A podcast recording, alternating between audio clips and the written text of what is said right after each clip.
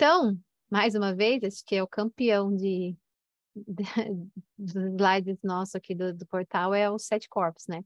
Tá em todas as aulas, praticamente. É... Aqui, no sete corpos, a gente já falou várias vezes, mas agora trazendo a ênfase do exata do registro acásticos, onde que seria o corpo que está mantendo as informações do nosso registro acástico? É o corpo búdico. Tá?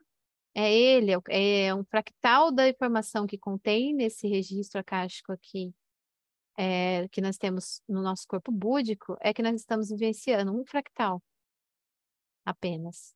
Toda a informação que contém esse, o registro acástico. Ok? Por isso esses corpos aqui, eles são imutáveis, eles são a tríade superior. Eles não se ramificam, a gente vai ver isso quando a gente vai falar do, da aula do tempo, eles não, não se ramificam em apenas um corpo aqui, e sim em vários. Em várias existências no tempo e espaço, várias possibilidades. Tá? A gente está vivenciando aqui hoje uma possibilidade de tudo que o registro acástico abrange. Tá? Então, quando a gente vai acessar os registros acásticos, registros acásticos, a gente usa alguns portais e a gente acessar a informação que contém aqui. É nesse corpo aqui que a gente vai acessar. Tá? Então, os registros acásticos e o tempo. O tempo não é um lugar, tá? Não é uma coisa estática, assim. Não é. Ele é um estado de consciência. Mais uma vez, a gente aprofundar sobre isso na, na aula do tempo, tá? É uma percepção da consciência, é um estado de consciência. Portanto, é um estado da mente. É o mundo das percepções. E para tal, precisamos apenas nos conectar e elevar a nossa consciência e nível de percepção cada vez mais para ter mais e mais acessos e dominar as chaves do tempo.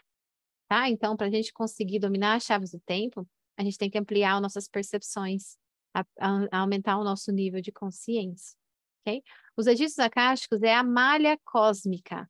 Lembra que a gente viu na aula da história do tempo, né? Que a mocinha deitada no chão, né? Que vai, a gente viu no nível 2 também, vai ampliando, assim, vai dando, né? Vai, é, não dando zoom, né? Quando vai subindo, assim, dela, vai entrando no universo, ah, até chegar em algo parecido com isso aqui, ó. Que seria o que a ciência chama de malha cósmica, é o máximo que chega, ó depois volta de novo pro corpinho dela, né? Vai dando zoom, vai chegar até na moça e vai entrar dentro dela. Então, essa aqui é a malha cósmica. Inclusive, essa é uma foto real, né? Que a ciência tirou aí, conseguiu tirar do que seria essa malha cósmica. Tá? Que seria, né, no nosso entendimento aqui, a malha akáshica. E cada pontinho desse, vamos, dizer assim, cada mínimo pontinho dele é como se fosse um registro arquivado dessa malha cósmica. Só que é uma malha.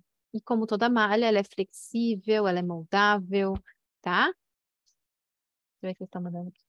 Opa. Mari, se estiver mandando alguma coisa, Josi, se quiser copiar o que ela está mandando, né? Porque não está aparecendo para mim. Josi, com tudo isso, eu gostaria de saber em, onde entra, onde o Apocalipse entra. É, nós vamos entender, Josi, é, mais sobre os acontecimentos da história quando a gente for, e de tudo, né? Quando a gente for estudar o tempo, tá? Quando a gente for falar da aula do tempo. É muita coisa vocês vão entender lá, tá? Mas é uma, como eu disse, a malha cósmica, ela é flexível. Não vou dar spoilers aqui de tudo isso agora, nesse momento, porque senão a gente vai muito longe do propósito da aula e vai, e vai bugar um pouco a mente até, né? E não é, não é isso que eu quero agora. Quero agora que vocês entendam o que é o registro acástico, né, para o contexto da aula de hoje. E na aula do tempo, especificamente, a gente vai aprofundar e prepare-se para sair com a mente muito bugada da aula. Você não sair com a mente bugada, você não assistiu a aula direito, tá? A gente vai falar de, por exemplo, de realidades paralelas e muito, muito além, tá? Então, aguarde. Não vou responder isso agora. Então, o registro acásticos é a malha cósmica do universo. E é de lá onde todas as informações de tudo o que acontece, aconteceu e acontecerá no universo estão armazenadas. Cada ponto desse emaranhamento da malha cósmica é um nível de conexão, é uma sinapse, é uma informação, é o emaranhamento é, que essa malha cósmica faz, tá? Para acessá-la, basta se conectar com ela. abrir um portal correto do tempo e trazer as informações para serem trabalhadas, sempre com o fim de elevar a consciência. Ok? Certo?